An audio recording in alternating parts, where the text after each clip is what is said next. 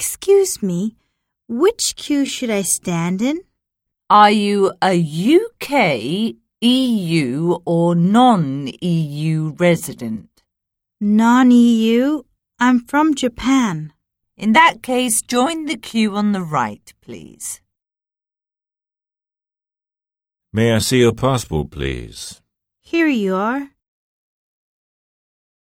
When are you returning to Japan? February 14th. Sorry, my travel plan is in here somewhere. That's fine, miss. I don't need to see it. Please look straight ahead.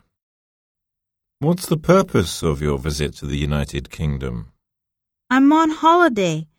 I'm visiting some friends. How long do you intend to stay?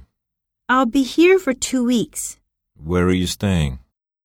At the Millennium Bailey's Hotel in Kensington.